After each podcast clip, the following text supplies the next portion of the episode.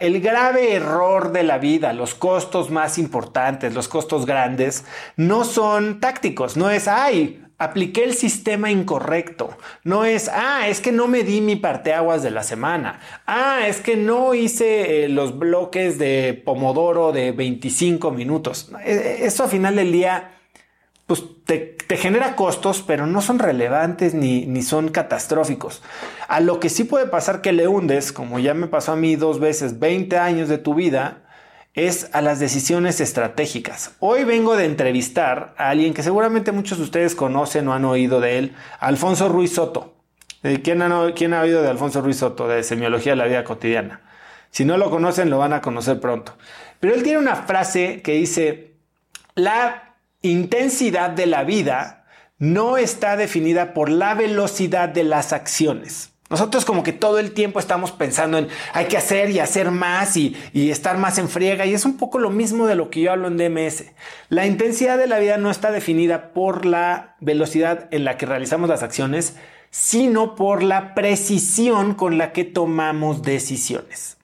Y eso está cañón, porque sí, los errores y los grandes costos de la vida no son tácticos, son estratégicos. Es tomar decisiones en las que toda tu energía, todo tu conocimiento, todo tu dinero está siendo aplicada a la solución de un problema incorrecto.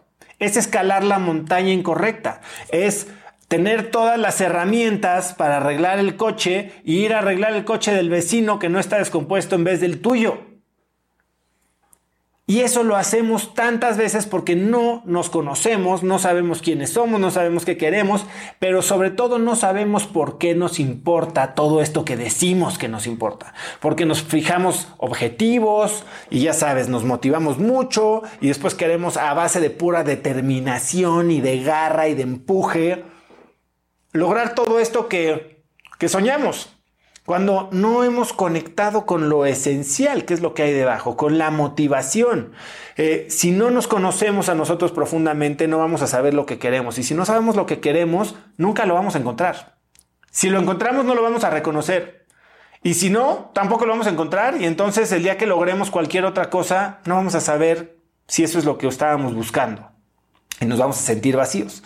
Entonces, por eso para mí eh, el, el tema de significado es una cosa brutal, porque con el paso uno ya definimos en dónde estamos, ¿no? Nos evaluamos hoy, es esa parte de, a ver, soy más que casa y trabajo, soy estas siete áreas y entonces me puedo conocer de una manera más holística y no voy a decir juzgarme, pero sí evaluarme de una forma más holística y entender dónde me falta poner atención.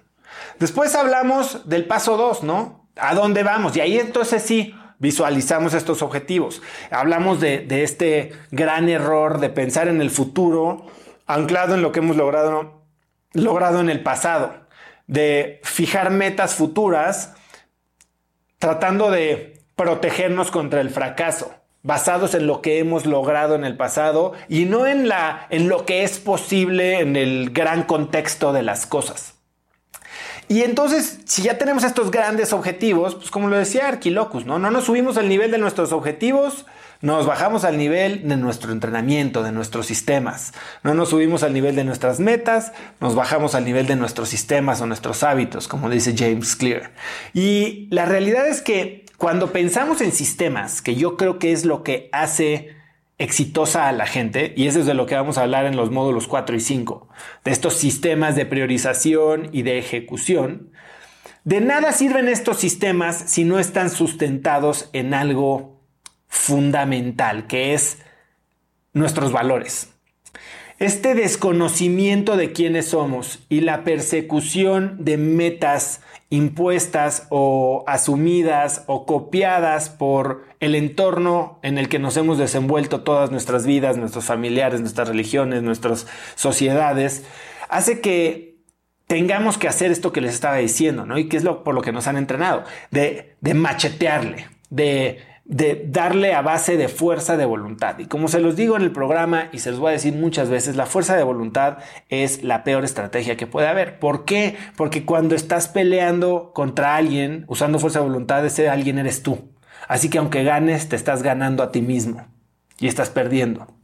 Cuando, por el contrario, te conoces, te aceptas, porque sí, va a, a veces el camino del desarrollo personal requiere valor, no valor solo para soltarte de quién crees que eres o quién estabas tratando de ser o quién estabas pretendiendo ser, sino de descubrir esta nueva persona que tal vez ni siquiera consideraste.